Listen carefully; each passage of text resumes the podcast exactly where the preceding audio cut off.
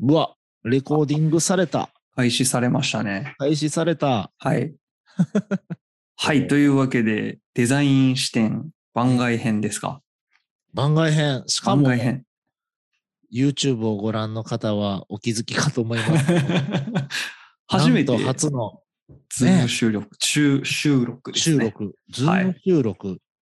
ですよ。ね。ちょっとあの、うちのスタジオが今工事中っていうのもあって、うん急遽、ズームで収録をすることになりまして。ちなみに、工事内容ってあ、何をされてるんでしょう、えっとね、工事内容はですね、まあ前まで青い背景後ろでやってたじゃないですか。あれももともとはちょっとなんかこう自分たちのカラーを前に押し出して、うんその背景青にしてたんですけど、あの壁全部真っ白になります。なんで？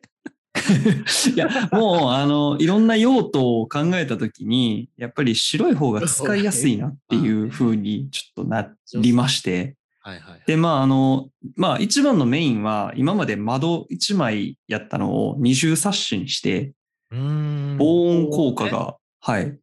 なんで僕ら収録してる時も結構ね、ゴミのですよ。ゴミ収集が来たり、ね、救急車が来たり、んですよいろいろ結構ね、よいしょあったんで、めっちゃフォーカスかかるな。よいしょ。はい。そうなんですよ。なんで、なんか今まで、本当に音漏れとか、音漏れっていうか、音が入ってくる、外の音がすごい入ってくるのがひどかったんで、ちょっとこれは改善したいなっていうのになって、まあ二重サッシにするっていうのと、あと、まあ全体的にちょっとその DIY でなんとなくやってた部分が、あのあ職人さんたちの手によって、素晴らしい。あの、ハイクオリティシュッとなってます。あの、多分、に。次来られた時びっくりすると思いますよ。えー、そんなにやってんすか？いや、そんなにやってません、正直。えー、すごいですね。僕らもちょっとね、日に日に進化していくスタジオを見ながらゾクゾクしますあの、バリューの成長速度すごいですよね。いやいやいやいやいやいやいや、もう、もう無理やりですよ。東京にも行くし、ね、現場のスタジオもがっつり改装して。そうですね。うんちょっと。自分らのできるところに、はい。ちょっとどんどん力を入れてってるような感じなんですけど。僕もあの、このラジオを始めるまで全然、なんていうんですか、はいこういう、こう、ポッドキャストとかって、まあ、聞ああく専門っていうか、はいはいはい。やる楽しみって全然わからんかったんですけど、うんうんうん。でも、まあ、興味はあったんですよ。はい興味あって、はいはいはい原田さんがすす、あの、ね、お誘いしてくれて、はいめっちゃ、いや、楽しいってなって、で、結局ね、こういうのとかね、機材買ってますもんね。機材買って、で、もともとあの仕事でね、えっと、シグマ FP っていうカメラを使ってるんですけど、昨日原田さんと打ち合わせしてたら、いや、シグマ FP ウェブカメラでできますよって。しかもね、今これあの、広角レンズつけて、はい。僕のスタジオこんな広くないですか？そんなでも広がって見えるもんなんですか？なんか、いやすごい、ね、まあまあいい感じに見えてますけど僕の、。すげえ。手手めっちゃ長いでしょ、ほら。お手長。まあ、実際はもうちょっとだけ狭いですけど、まあまあ。えー結構、うんいや、いい感じですね。。いや、僕のスタジオ、はい。あんまりね、こう、あの、スタジオ3階建ての、うんえっ。と、僕の部屋が3階っていうか、ここ3階なんですけど、あんまり、そうですね、ほぼお客さんは基本入れない、はいはいはい。通常入れないはい。ので、まあ、親しい友人とスタッフぐらいしか、この中はあんま見えないんですけど。僕も多分2、3回お邪魔したことありますけど、うんうんうん1回、あの、本当ビルの全部見せてもらいましたけど、結構縦長のね、そうそうそうそう。あれですもんね、ビルで。1フロアずつはね、こじんまりしてて、うん縦長で、で、今もスタッフは2階にいて、2階で、はい。えー仕事してるんですけど、要はまあ、建物内ソーシャルディスタンシングを。いいっすよね。あの、そうそうそう。なんかう僕、ん会社のうちの事務所ってうん、僕はもう、あの、なんて言うんですか、他の社員と全く並列の 場所にいるんで、うん、たまに恥ずかしいですもん、なんか。いや、そんなことないでしょ。自分ののプライベート空間欲しくなりますね、仕事中ありますよ、スタートアップ。そうですね。めちゃめちゃスタートアップ感ありますね。ガレージスタジオ感。えー、いやいや、ね憧れですけど。はい。。ね、面白いですね。うかそうなんですよ。遠隔でやっても意外とトークいけるもんですね。意外とね、うん。まあ、ちょっと僕は結構あの自分のプロジェクトとかでも結構これやってるんで、ああ、なるほどね。はい。なんかすごいしっくりはくるんですけど、こういう場合でも。こんなん初めてなんで、はい。僕はめっちゃドキドキしてますよ。うまくいけんのちゃうかなと思って。いやいやいやいやいや。意外と後で聞いてみるとちゃんとしてるんですよ。えー、はいすごい。いや、いいですね。はい。まあ、そんな感じで。そうそうそう。あの、はいデザイン視点ね、はい。えーっと、あれですよ。僕の知人のはい。方がですね、昨はい日ツイッターで面白いって言ってくださってて、あその方は、あの、まあ、はい原田さんと一緒で、はい。古典古典ラジオのファンで。で、古典ラジオさんのやつもアーカイブも全部聞き終わって、もなくなったから、今いろんなやつを聞いて回ってるけど、ガいうチの人だ。中からね、はい。はいなんかね、やっぱね、学びがあるとかってね、おお、嬉しいですね。嬉しいですよねい。や、本当に。うんやっぱりなんか、その、これをいやりたかった一番の理由って、そのデザインっていう言葉の意味の捉え方が、やっぱり普段生活してても、すごいその一般の人っていう言い方をするのが正しいのかわかんないですけど、ちょっとなんかこう隔たりがあるようなうん感覚があったんですよね。その僕らの思ってるデザインっていう言葉と、その、なんていうんですかね、普通の人たちが使うデザインっていう言葉の意味合いんかね、うんうん。なんか本質がすごいずれてる気がしていて、で、なんかそこをやっぱりちょっと埋めるようなことをしていきたいなっていうところで、こうデザイン視点を通して、あ、デザインってなんか、なんていうんですか、絵描くことだけじゃないんやっていうような。そうそう相変わらずでもやっぱ誤解されがち。いやーでもそうですよね。うんだから結構、ほら今あのデザイン経営とかってあったじゃないですか。あの、はいはい2018年にうんあのリリースされた、はい。近畿局がやはい。ね。うんあのデザイン宣言で使われているデザインっていう言葉のそもそものデザインの意味を経営者側が理解してなかったら、あのデザイン経営ってそもそも成り立たないので、そうですよ。そうなんですよ。そことかをね、やっぱりなんかこう、ちゃんとデザインって何なのかっていうところをもっとみんなに広く知ってもらうような活動っていう意味で、そういうのやっていきたいなと思って、うんはい。うんまあデザイン視点こんな感じでやってるわけですけれども、ねまさに、あの、今、江口さんが、うんあの、やってるじゃないですか。その、教育の現場を。ああ、そうですね。はい。うんで、今、あの、大阪産業局の、あの、あの、なんて言ったらいいんですかね、メビックのその組織の立て付けの 説明僕に。えなんて説明したらいいんでしょうね。一応大阪の公益財団法人になるんですよね。うん。で、あのあれですよね。要はまあ、企業とクリエイターをつなぐっていうのが、やっぱ一番大きな。役割になってて、はい。お大親分がおるんですよね。はいさんっていう 大親分がおる。そうです。はい。大親分が、まあ、主導しながらですね。えっと、原田さんはコーディネーターっていう、はい。えっと、い本当にあの企業とうん。デザイナーをマッチングするために、ねはい企業のヒアリングをして、で、うんどんな方がいいかっていうのも話してみたいはない感じだと思うんですけど、そうですね僕は一応アドバイザーっていううん役職に就かせていただいてて、なんかまあメビックの方向性だったりとか、はい。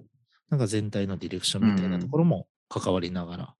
で、今まさしくね、まあこれリリースされる頃にはもしかしたら終わってるかもしれないですけど、はい。一応メビックで、はいえ3週連続ですね、ビジネスセミナーっていうのをそうですね。してもらったりとかして、なんか僕あの学校でも教えますけど、はい。こうやってこうね、ビジネスセミナーとかありがたいことにさせてもらってて、一般の方にも、はい。ね、授業をさせていただいたりとうんうかすると、んやっぱりね、うん。はい。うーん僕自身が思うのは高校卒業して、はい。専門学校とか大学とか留学とか行く前に、やっぱり1年ぐらい現場で働くんがいいんちゃうかなっていつもああ、ねなるほどね。はいはいはいはい。そしたらなんかね、学びの質めっちゃ変わると思うんですよ。うん。そうそう。わかるだけどね。いや、本当に。る。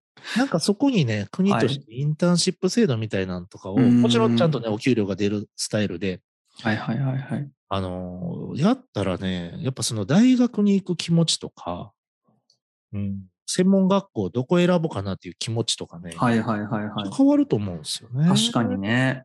うん。あだから実際今それを、まあ、されてるわけじゃないですか。その、えっと、学校で教えるっていうことと、で、一般の人にまあ、教えるっていうところを同時並行しながら、やっぱり生徒の雰囲気とかって全然違います？うーん、まあ、全然違いますし、うん。うん、やっぱね、熱量がそもそも違うっていう。ああ、そうか。うん、学生の方には申し訳ないですけど、やっぱりね、うん教育コストっていう感覚が、うん。学生のうちって僕もそうでしたけど、あんまうん。ないんですよね。だから、この、で、いきなりめっちゃシビアな話しますけど、90分の授業うんが実際いくらの学費で自分たちは払って受けてんのかっていう意識づけからね、いや、ほんまは始めなダメなんですよ。で、あの、ご両親に出していただいている方とかは特にその辺気にしてないと思うんですけど、うんまあ、気にする必要もないかもわかんないですけど、あの、最近って奨学金を借りて大学行かれる方多いじゃないですか。そうですね。あれってだって4年で600万とか借りるわけじゃないですか。そうですね。600万ですよ。企業っすね。600万すごくないですか？教育コスト。いや、やばいっすね。ねえだから僕はあの、基本的にデザインの専門学校も全部はい。公立の学校行かしてもらったんで、はいはいはいはいはい。教育コスト的にはね、専門学校2年でもまあ、100万ぐらいじゃあないですか、あ、めね。ちゃめちゃ安いですね。うん。で、高校もデザインの学校行ってましたけど、高校もまあ多分同じぐらいで、1年はいはいはい50はい万はいはい。かな？だからまあ、教育コスト的には多分250万ぐらいなるほど。かなと。まあ、もろもろ入れて、まあ300万、350万ぐらいで、世の中にポポンって出されためちゃめちゃコスパがいい。コスパがいい。でも、だからそれから考えたらね、今、はい大阪風とか市とかに、うん。まあ、いろんな経済的な部分も、はい。えっ、と、込みでね、なんかこうんう、納税もそうですし、はい企業が、それで業績が良くなれば、ううん、ん大阪市民が僕に投資した価値が。で もうそういうことじゃないですか。まあ、間違いなくそうですね。こそうですね公立の学校行くということは。なるほどな。だからまあ、逆にうん、あれなんですよね。僕はもう、あの、高校から私学に入ってしまったので、もう親にずっとあぐすぐす刺されながら、それってどんな感じで言われるんですか？ちゃんと勉強しろよって感じですか？いや、もう投資やでって言われてますね。ああ、まあね。まあまあ、正しいですよね。もうあの、どうやって回収しようかばっかり考えてるってずっと言われてました。いやいや、でもね、まあそういうもんですよね。うんまあプレッシャーはめっちゃありましたけどね。あり、いや、もう自覚があんまりちゃんとプレッシャーあったなって思う、今になって思うけど、当時は多分考えてなかったですね、あんまり。まあね、そういうもんやと思ってて、僕も後からそう思うようになっただけで、はい当時はね、そんな風に思ってなかったあん。ま感覚ないですよね。まあ楽しいからやってたって感じですよね。うん。だからやっぱりね、その学生さん、特に、えっと、僕はい教えるのは大学専門学校の子が多くて、だから間に1年、ね、さっき言ったみたいなことが入ってないので、はい。要はまあ、中学、高校の延長で、んデザインの学校来る子とか、大学来る子がやっぱ多くてなんかそういうか方に、うーん、プロ意識みたいなところを芽生えさせるのって相当難しいっていうかね。いうか無理ですよね。難しいと思うんですよ。よほどの、なんていうんですか、本人のそこに対する理解とか考え方が成熟してなければ、でもなんか、実務を知らないから、そうそうそう。でうんもね、3、40人授業を持つと、はい。一人二人は、なんかね、もう志してる人間とかがおって、はいはいはいはいはい。いやはい僕はもうこれで食っていくんでみたいな腹くくった子とかもいて、へえ。そういう子は、まあ、ほっとっても伸びるしうん、そこにね、僕らが教育して、はい。さらにドライブとかかけると、めうんうんうんちゃくちゃ伸びるんですようん。ね。へえ。そういう方が、まあ、要は次のね、うんまあ、デザイナーになっていくんかなって感じはしますけど、なるほどそうですね。社会人セミナーの方はもうね、総じて皆さんが何かを吸収したいっていう、お気持ちがあるんで。それこそね、500円、1000円、2000円とか、まあまあそうですね。に2時間2000円とかだと思うんですけど、僕のセミナーだったら、2000円払ってるからには、2000円なりの価値を見出してね元取らなっていう。で僕もそれはやっぱね、学生さん、もちろん同じプレッシャーあるんですけど、うんやっぱ社会人セミナーの方がうん。なんかよりやっぱり深いことをお伝えしないといけない。けど、デザイン勉強してない方とかも、最近やっぱ来られる方も多くて、はいはいはいはい。町工場の方とか。だから、すごいオープンマインドで、はい。えー止めてくれるんですけど、はい。予備知識が全然ないっていうパターンもあるんで、へえ。なんかその限られたね、2時間で、はい。どんだけ深いことを分かりやすく説明するかっていう難しさ。なるほどな。で学生さんは、えっ、と、まあ、社会人の方に比べると、うん。まだそのプロ意識みたいなところがちょっと弱いんで、はい。なんか眠い時は寝ちゃうし。だけど予備知識あるんで、うん。まあ、事細かに全部説明しなくてもいいっていうパターンもあって。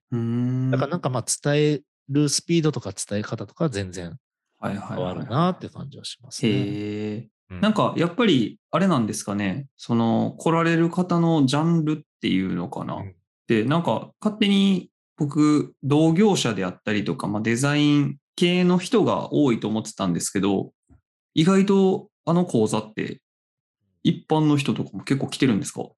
あの講座は多分、うん、同業者ははい。どうでしょう ?3、4割じゃないですか。うーん。特にまあ僕が担当してるのはこう、はい工業デザインとかインダストリアルデザインの話、はいはいはいはい。工場の方とかはいメーカーの方は、あの来てくださいましたね。ええすごい。うん。そう。っていうかまあ珍しいんですね、やっぱね。工業デザインっていうジャンルがそんなに広くないので、ああ、そ。紙なんですよ。どっちかというと商品企画とか事業企画とかのそっち側なのでなんかこうグラフィックとかコピーライティングとか、ねこうプロモーションとかだったら、はいこう、川下というかね、まあそうですね。結構、あの、どんな作業をしてるかを想像しやすい。しかもいっぱいありますしね。そうですね。マーケットっていうかデザイン上のマーケットも多分大きい、そっちの方がだいぶ大きくて、プロダクトデザインっていうか、もっと言ったら工業デザインは、うん多分その、なんていうんかな。うん。まず人口が、競技人口が少ないスポーツ。確かに。ちょっと、ちょっとマニアックみたいな。うん、そうですね。その中でやっぱすごい人もめめっちゃおるんですけど、やっぱなんか話聞く機会っていうのはすごい貴重ですよね。東京とかだったらいっぱいあるんですけど、特に関西はやっぱりまだまだそこがなるほどな。少ないので、なんかね、まあチャンスいただいたんでやりたいっていうかね、やってるって感じですけどね。へえ。この間はね、そういえばあれですよ。あの、これまでの工業デザインについての話とかをして、はい。なんかね、あの、あれですよ。多分普段こんな視点でもの見てない だろうな、みたいな感じのこととかね、お話しさせてもらって。へえ。なんか僕、ちらっとね、あの、打ち合わせの時のやりとりで、はい。一瞬見せてもらいましたけど、資料を。えーなんかすごい資料を作ってありましたよね。ね、ちょっとなんかね、今、ちらっと共有しましょうか。はい。お願いします。こはいれ、ぜひデザイン視点でもね、ちょっと、いあずれね、ねやってほしいやりたい。ネタですけど。ね、ちらっとね。なんかね、よく間違えられる、あ、これほうほうほうほう。よく間違えられる話でね、はい。プロダクトデザインとインダストリアルデザインがお混同する。問題なるほど。とかがね、うんうんあったりとかして、これって、うん、僕は混同してないんですけど、はい混同してる方もすごいやっぱ多くて、改めてね、こういう話をしたりとか、うんうんうんうん、なんかプロダクトデザインっていうとすごくこうね、広くなるんですね。パッケージとかもここに入ってくるし、あ、そうですよね。う。ん。だからプロ、だけどプロダクトデザイナーって名乗ってる人でもパッケージやらないっていう人も、おーそうなんや。うん。だからこうデザイナー側のはい。管理というかね、守備範囲の問題の部分もあって、はいはいはい。例えば、うん、野球で言うと、いや、僕ショートなんですと。うん。いう人と、いや、僕内野手なんですっていう人と、はいはいはいはい。その差があって、ショートしかできない人もおるわけですよ。だけ、ど、内野手ならびに外野手もできますよみたいな人もおったりとかはいはいはいはい。うんだからその辺、だけど、全体がプロダクトデザインって感じ。うん野球全体がプロダクト大きなカテゴリーとしてのプロダクトデザインっていうのがあって、その中のインダストリアルデザイン。そうそうそうそう。っていう感じなんですよ。だからいろいろ入ってるし、これ、あの、専門性が高くなってくると、はい。だんだんこう分業になってくるじゃないですか。はい。だから、えっ、と、もともとね、そう、もともとの話をしましょうか、これ。はい。もともとはね、こうなんです。1920年代ぐらいから、うん。アメリカでインダストリアルデザインって言葉が生まれてるんですよ。はいはいはいはい。で、この辺が、要は何て言うんだろう。えーっと、概念が新しく生まれたって感じで、もともとその機械製品の外観っていうのは、技術者が決めてたというか、はい。その外観をきれいにするっていう概念がなかったんです。はあ、なるほどね。だから剥き出しやったんですよ。かっこよさとかじゃなく、美しさとかじゃなく剥き出しやったんですね。はいはいはいはい。だけど、そこに、これ、あの、授業とか、これアメリカでどうやって教えてるのかわかんないですけど、うんレイモンド・ロービーさんって人がはい。いててですね、いレイモンド・ロービーさんって、これめっちゃすごい方なんですけど、うん。原田さんご存知ですか？いや、初めて聞きました、僕。初めて聞きました。はい。これね、あの、日本のデザイン誌では結構教えるんですけど、うん。えっ、と、口紅から機関車までっていう意味を持ってまして、なんかその言葉を聞いたことある。はい。あのね、本当に口紅の形状、外観形状から、えっ、と、機関車の外観形状まで。はい。でもっと言ったら、うん。えー皆さんがイメージしてわかるもので言ったら、タバコのピースの鳩のマークおー、はいはいはいはい。ありますね。とか、はいえっ、と、今あるんかな、昭和シェルっていう会社の貝のマーク。はいはい、ありますあります。えー、富士屋。おー富士屋ってあの、はい。あの富士屋。あの富士屋。お菓子のケケーキとか。はいそうそうそう。あの富士屋のブランドのマークとか。おお。そんなんも全部レイモンド・ロービーさんがデザインしてて。あ、そうなんですか？そう。だからね、なんかね、ある種、今のそのデザイン系的なことをうん、うんうん。もう100年ぐらい前にやってたような。へえ。で、この辺の人が出てきたときに、はい要はまあ、商品の売り上げうん。を上げるための、なんかね、分業した職業みたいなこととかを、ウィキペディアにはこうやって書かれてるんです。なるほど。だから当初は本当にね、建築家とか、はいはいはい、工はい。芸家とか、えっと、そうですね。まあ、インダストリアルデザイナーって言っていいんかわかんないですけど、日本で言ったら、例えば、イサム・ノグチさんっていうか、ああ、はいはいはいはいイサ。ム・ノグチさんっていうのは彫刻家はい。なんですけど、そっかそえっっか。と、照明器具とか家具とかもデザインうん。そうですよね。されますし、うん。なんかね、あの、岡本太郎さん、えあの、太陽の塔の、はい。もう、えっと、これはインダストリアルデザインではないんですけど、例えば、近鉄バッファローズの、ちょっと古い話ですけど、近鉄バッファローズのあの、牛の、ここについてる、あの、帽子のここについてる、はい。牛のマーク、あれ、あれですよ、岡本太郎さんだったり。、あそうなんですか？うんえ、知らんかった。だから本当に昔は、こう、インダストリアルデザイナーとかプロダクトデザイナーっていう職業じゃなくて、はい。それができそうな人に朝にはいはいやってもらってたって感じなんですよ。へえ。それがだんだん、じゃあこういう職能いるよねっていうことで作っていったのがインダストリアルデザイナなるほどな。でその職能団体として、うん。要は僕が担当してる、あの関西ブロック長担当してるインダストリアルデザイン協会っていうのがあって、はいはいはいあのはい。関西ブロック長っていうのはやってるって感じなるほどね。そうそうそう。だから、もう、まだ、だから言ったらね、これ、そう、こんこういう図とかが多分ね、僕のちょっとオタッキーなとこなんですけどい、や、これ楽しいやつですよね。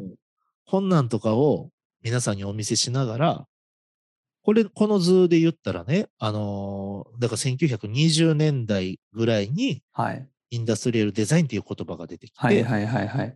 で、だから今2021年なんで大体100年ぐらい。はあ、なるほどなうん。あ、そうか。これ、ポッドキャストの人はあれなんですけど、あの、はい歴史年表をあ想像してください。今あのね、そうそう、年表です。教科書の、1700社会の教科書の最後の方に載ってるやつ。1700年から現代までのね、歴史年表みたいなのを、この間のあれで作ったんですけど、セミナー。すごい。この技術の進化みたいなのと、そうそうそう。なんかこう、あれですよね。戦争、どんな戦争があったとか、なんかそうなんこう、などういう出来事があったかにこうそうそうそう合わせて、上から順に行くとね、主な出来事っていうところで、はい。まあ、明治維新があったりとか、第一次世界大戦、第二次世界大戦とか、うわ、これ、ガガーリンがいつ宇宙に行ったとかね。そんなんとかが書いてあって。いいっすね。この世の中の出来事となぜデザインがそうなったのかと、そのテクノロジーがどう発展したのかみたいな横串で見ていくとめちゃくちゃ面白いですね。そうなんですよ。で、なんかね、まあ最近僕、やっぱりまあ特にコロナだったりとか、それこそ、あの、たびたび僕と原田さんの話の中で出てくる、その、えっ、と、メビックが主催したイタリアツアはいはいはい、はい。いうところから、うんあのーその辺の勉強してから、ちゃんとルーツを知ろうっていうかね、自分たちの歩んできた歴史の中で自分たちはどういうところにいるんだろうみたいなこととかを、はい。改めて考えたときにデザインの深みがもっと出せるんかなと思うって、ん。だからその冒頭でね、原田さんが言ってたみたいにこう、いろんな人の誤解があるとか、はい。なんかいろんなこう使われ方してるみたいなところはうん僕もすごい疑問があって、それに対してやっぱもう勉強を改めてうん。ね、ずっともう言ったらだって僕現場に出てもう21年そうですね。やってるんですけど、このことを。なだけど、この21年やっても、やっぱ分かってないこといっぱいあるしうん、知らないことっていうかね、改めてちゃんと勉強しないといけないなっていう部分はい。あって、やっぱりまあ、うんうん一回じゃないですけどね、こういう年表をまとめたら何回もあるんですけど、うこん。うやって見ると、はい。人類すげえ。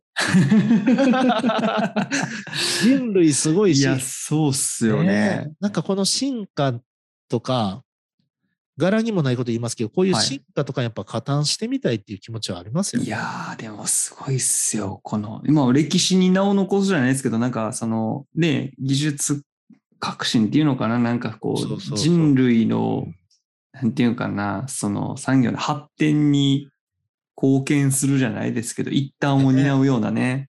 そうそうそいやー、これはクリエイティブ関わる人やったら誰しもが多分思うことやと思いますけど、う。ね。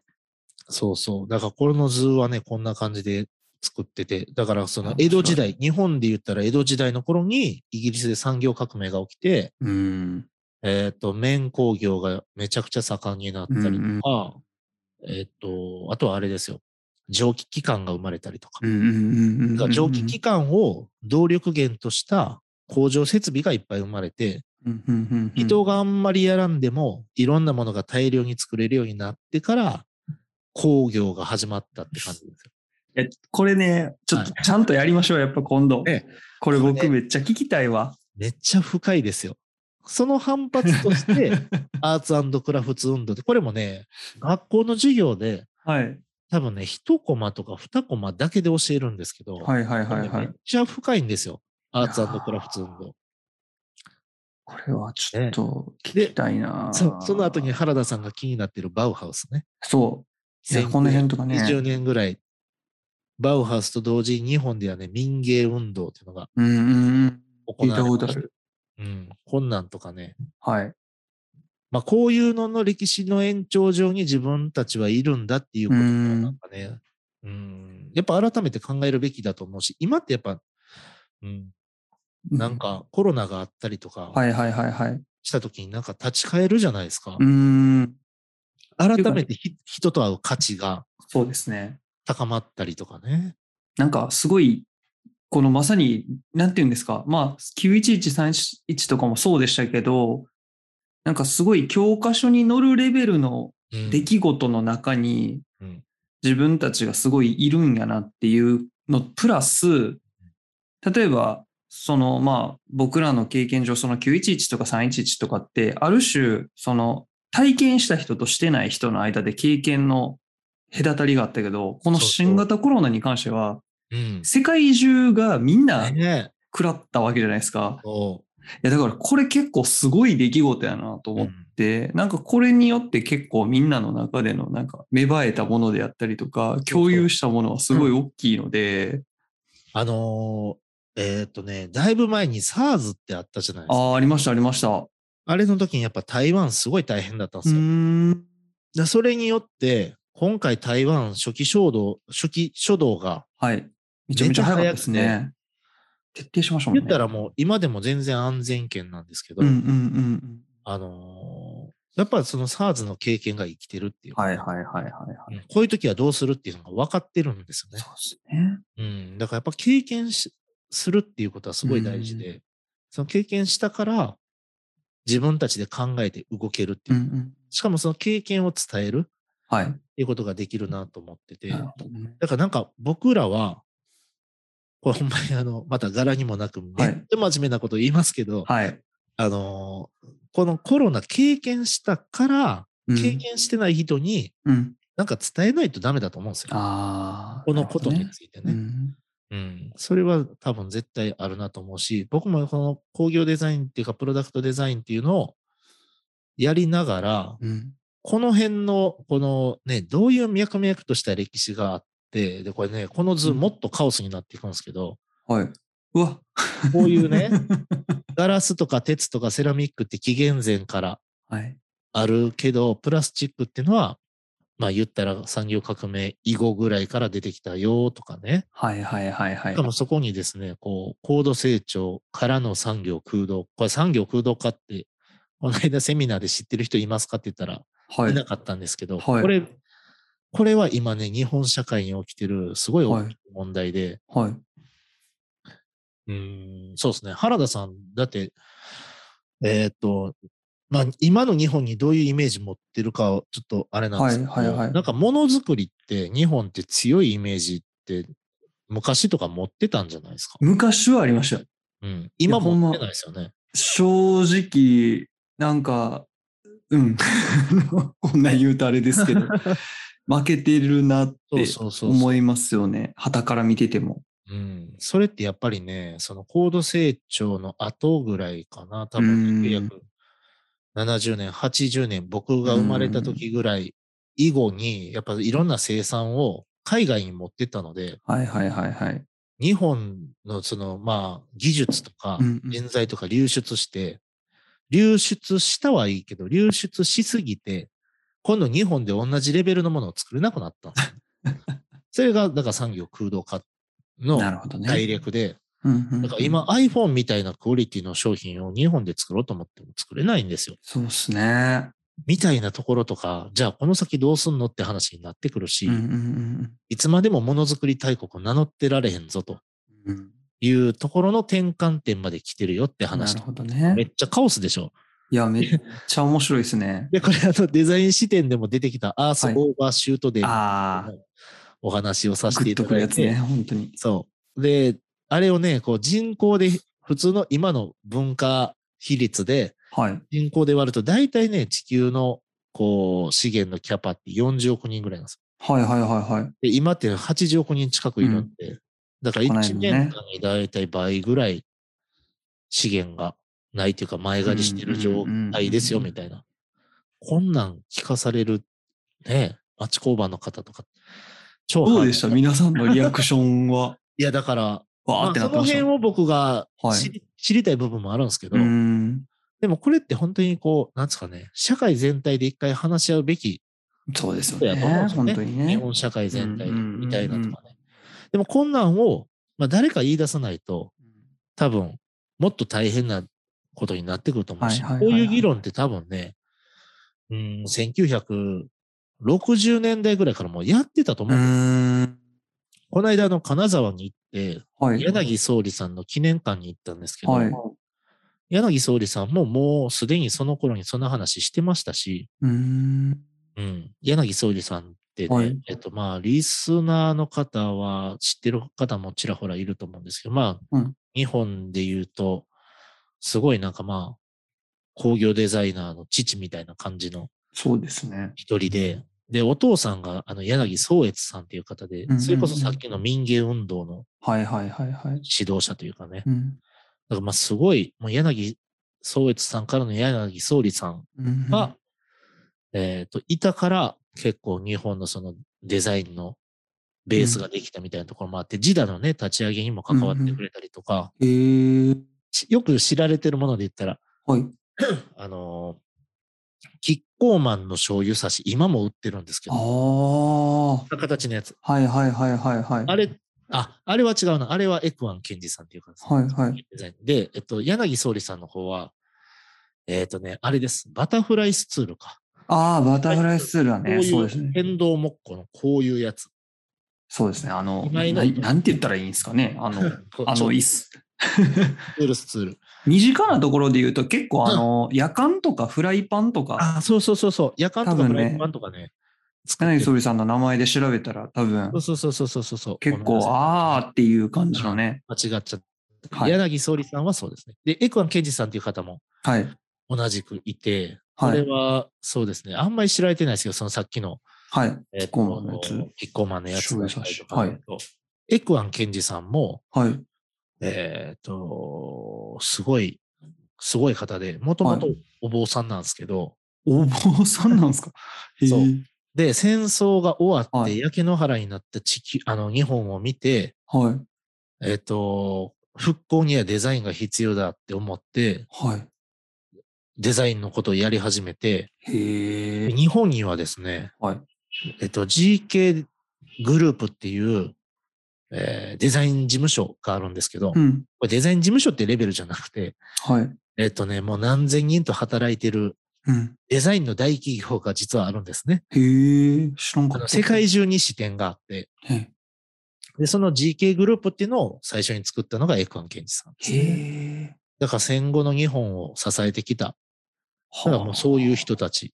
あ、すげえ。あ今ちょっと調べたんですけど、電車の車両とかめっちゃ作ってはる人なんですね。そうそうそう、とかね。ええ成田エクスプレスの初代とか。そうそうそう。それはだから GK グループとしてはあ。やってて、まあ、エクアンさんは、まあ、ディレクターとして入ってるのか、デザイナーとして入ってるのか、どこまでが、はい。あわかんないですけど、GK っていうそのデザイン事務所っていうか、デザインスタジオグループみたいはな。うあ。ん。すごいな。まあ GK さんはやっぱすごい、うん。なんか、うん、そうだな。デザインっていう会社であそこまで大きくできたのはやっぱ相当すごいんじゃうんないね。うん、とかね、そんなこととかを、はいまあ、僕としては、これからの若いデザイナーとかにやっぱ伝えていくポジションかな。はいはいはいはいはいはい。これ、あの、そうそう、ワークショップでね、はい。これ、まあ、ラジオ聞いてる方とか、またやってほしいんですけどね。はい想像で車を斜めアングルで描いてくださいとか。うわ。描けます？原田さん。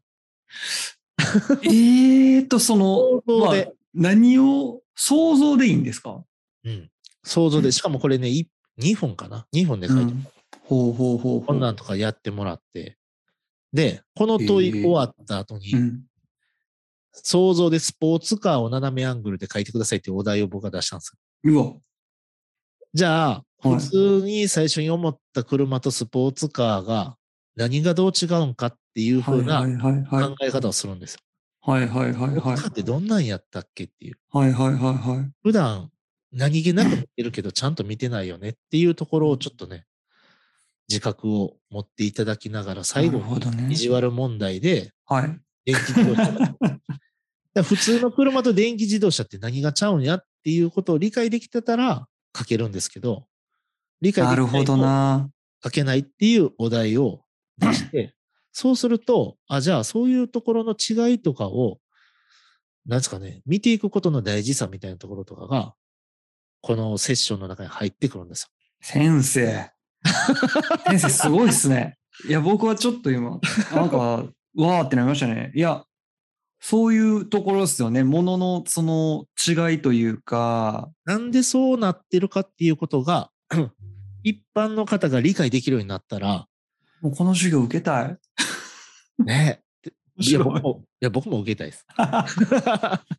でも、まあ、あの、問いを出す側なので、はい。まあ、こういう問いを出した後に、こうやって答え合わせしていくんです。なるほどね。一番最初の原型っていうのが、1891年のフランスで、はい。ルバソールっていう車がはい。できるんですけど、原田さん、このね、ルバソールね、これ、はい。あの、ポッドキャストの方、ちょっと想像、もしくは Google で調べてほしいんですけど、はいこれ見て、どんな風に見えます？どんな風に見える？この一番左下の車。クラシック。めっちゃクラシックですよね。めちゃくちゃクラシックですね。うん。で、車輪、車輪っていうか、なんか、あのタイヤがね、もう車輪なんですよね。薄い。細長い。長いね。今の車と全然ちゃいますよ、ね。そう。だからオフロードとか行ったらもう一瞬で壊れんねやろうな、みたいな。これってうん。何から来てるかって言ったら馬車なんですよ。あ、そう、そうか。そういうことか。そう。だから最初の車って、これ前にね、エンジンついてますけど、うんうんうん。要は馬車の馬の部分を単純に動力変えて、で、それを駆動輪に伝えるっていうことから発明されたんです。ああ、そうか、うんそう言われてみればそうですね。確かに。理屈は。そう、馬がいなくても走れる。あそう。だけど、もちろんこの頃っていうのは工業化がまだあ。はい。途中段階なので、完全にこれを量産することもまだまだできたし、これを量産する意味性もなかったんですよ、ね。はい。人々がそんなにこれを持てるっていう状況じゃなかったので。で、その後にその、これもな、もうデザイナーす、こういうのマニアな人は知ってるんですけど、はい。そうじゃない方には全然知らない、その、こう知識の谷間にあるようなもので、はい。最初に量産された車っていうのがね、フォードのはい T 型っていう、はいはいはいはいはいはい。もしかしたらもう60代ぐらいのデザイナーとかだったらみんな言えちゃう簡単な問いなんですけど、はい。い若い方はない皆さん知らないや、で知らないですね。こう T 型フォードって呼ばれる車はいがはいはい。量産したり。でその次になったらこう1938年え、だからまあ第二次世界大戦前ぐらいかな。うんうん。あの、フォルクスワーゲンのビートル。すごいな。そんな、この頃からあるんですよ。そんな歴史長いんですね、この子は。2153万台発売。累計。おかしないですか ?2153 万台も売ってるんですよ。すごっしかも、このはいスタイリング、今ね、もちろんその、この元の車両じゃないけど、うんうんうんうんこのスタイリングのイメージちょっと残してるじゃないですか。そうですね。ビートルってもうやっぱりずっとこのビートル感というかこの感じでしょ皆さんの想像してる通りのビートル感なんで。そうそうそうそう。そうですよね。だからこのデザイナーって、これ最初にデザインして、これに決定してから。今日まで、このデザインずっと生きてるんですよ。すごいですね。2153万台も売って、しかもそのまままだ行ってるっていう、これが多分ね、デザインのめちゃくちゃ強い部分っていうか、で、最初の問いの中でもしかしたら昔家にビートルあった人は、はい。ビートル書いたかもしれないし、確かに。絵に描けそうじゃないですか、ビートル。確かに。うん。それぐらいなんかね、こう、愛くるしい、可愛い形してるとかね。なんかそんなんとかね。だから単純なこう表面的なうんうんうんこう物を売るためにパッと作るっていうふうにね、ウィキペディアに書いてましたけど、なるほどね。実際はそうじゃなくて、長くこの商品を、うんうん。なんていうんですかね、持続させるためのことだったりするわけですよねなるほ。どね。そう、こうやってね、答え合わせしていくんですよ。ここ時代が見えてくるんですよ。確かに。そう。なんかね、1989年、真ん中にね、トヨタセルシオっていうのを置いてるんですよ。はいこれってもうバブルの後期ぐらいですよ。はいはいはいはい。うん、だから、あの、もう、日本社会、イケイケ、どんどんの時に、まあ、こんなステ、いわゆるステータス。なは部分があったのに、バブル崩壊してからワゴン R が流行るっていう。いはいはいはい。だから実用車みたいな。で、この頃ぐらいからだんだん環境の話とかも出てきて、80、あ、97年にハイブリッドカープリウスが登場すると。なるほどみな。たいなこととかで、こうやってこうだんだんこうね、形状もしくは人々のニーズの変遷とかをうんうん見ながら、うんうん。でそこからちょっとね、低低迷というかね、迷走し始めて、だけど今はちょっとこう新しい兆しとして、はい。テスラはいはいはい。が躍進してますよとかね。うん。うん。そう、この間もテスラニュースになってたんですけど、はい。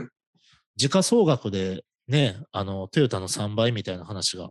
あ、もうすげえ。そんなんなんや。で、何かっていうのを、これね、日本企業が陥りがちなんですけど、日本企業ってやっぱね、物を作ったら売れる時代に潤った国なので、うんうん。いいものを作ったら売れるっていう、こう、考え方が根強いんですよ。ああ、なるほどね。だけど、アメリカの、うん特にこう、ガファムとか、はい。テスラとか、うんこういう新しい IT 系企業っていうと、物がいいのは当たり前やと。うんうんうん。サービスが良くないとあかん。うんうんうん。いうのでうんサービスの部分で、大体負けてるんです、日本う人。ん。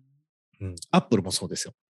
アップルもサービス面が強いから、日本企業を駆逐してるんですよ。なるほどね。うんだっていっぱい iPhone 使ったら、出にくいじゃないですか。なんか不便になったら嫌やなっていう。みんなそうなんですよ。iPhone やから嫌やけど、不便になったら嫌やなっていうので、Apple から抜けれないとかね。いやもう気がついたらほんま身の回りのもうアップル製品ですからね、全部。でしょ？もうだからもうすっかり取り込まれてるんですよ。完全にね。うん、で、テスラも同じく、要はただの電気自動車じゃなくて、うん。サービスがすごくいいし、うんうん。で、これね、またあの、デザイン視点の新たなこう深いところになるんですけど、はい。イーロン・マスクの話もしたくて。ああ、そうですね。前から何回か 名前出ますけど。でイーロン・マスクはね、あの、スペース X とテスラばっかりはい。取り上げられてますけど、うん。もう2つぐらい会社を持ってて、ほうほうほう。ニューラリンクっていう会社。これはあの、はいはい映画編で言いましたね。そうですね。はい。と、もう一個はね、ソーラーシティっていう会社を持ってるんですよ。ほう。で、ソーラーシティは、えっと、どんな会社かっていうと、えっと、バッテリーとソーラーパネルの会社で、うん。で、バッテリーとソーラーパネルがあると何ができるかっていうと、アメリカのね、中央の方の広大な土地とかに、うん。例えばメガソーラーとか作って、はい。そこに、えっと、テスラのバッテリースタンドとかを設置することができる。ああ、なるほどね。そうすると、しかもね、テスラ車っていうのは、確かね、テスラのスタンドで充電するのタダなんですよね。はいはいはいはいはい。だからテスラはそこまで行くと、まあ何時間かかかるかもしれないですけど、うん。そこで充電したら、はい。要は西から東まで、うん。しかも、えっと、高速道路ただやったりするじゃないですか、アメリカ。うん。だから、要は基本的にこう高速代もガソリン代もかからずに、西からし東まで行けちゃう構想ができるんですよ。ああ、すごい。ってなったら、え、うんじゃあテスラ欲しくないってなるっていうね。しかもそのソーラーシティがあるんで、うん。わざわざ、えっ、と、ガソリンをガソリンスタンドに運ばなくても、そこでエネルギー発生させて、そうですねそこ。で消費させることができるんで、だからイーロン・マスクってやっぱね、すごいんですよ。いや、なんか、うん。はい。僕はね、インフラを変えちゃそうそうう。ラブレター書きたいぐらい僕はイーロン・マスクが好きです。はこれちょっと、イーロン・マスク論を一回やらんとね。リーズでやらないとダメですね。はい。はい。とかね。そうそう。えこんなんとかして。ーいや、面白い。で、125年かけてここまで成長しましたよ、みたいな話とかをしたら、はい。じゃあ次の進化何があるんかとかね。うーん。そう。そのルバトールが出てからテスラモデル3が出るまでうんうん。120年かかっ、125年かかってるけど、一方ではい。iPhone の進化ってたった23年で、この。平野。平野ノラさんが持ってるような、しもしもはね。そうそうそうそう、しもしものやつから、ライフスタイルが一変するまで23年ですよ、たった。やばいっすね。みたいなね。これはすごい話やね。そう。とか、困難とかを、まあ、もちろん僕が困難とかを話しするのが好きだし、なんかまあ、この要因とか掴んどかないと、じゃあ次の進化、うんデザインできひんなとかね、そうですね。思ったりもするし、あとなんかね、なんで物が売れへんのかってはいいう話い。とかも、こういうちょっともう重たいメディアが多様化したりとか、はい。先の産業を空洞化したりとか、ガファムっていうサービスごと売るうまい会社がいっぱい出てきたりとかみたいな、面白い。この3本、要は3抜3立てではい。日本企業しんどいですよみたいな話をするっていう、まあ困難とかね。デザイン視点次回へ続く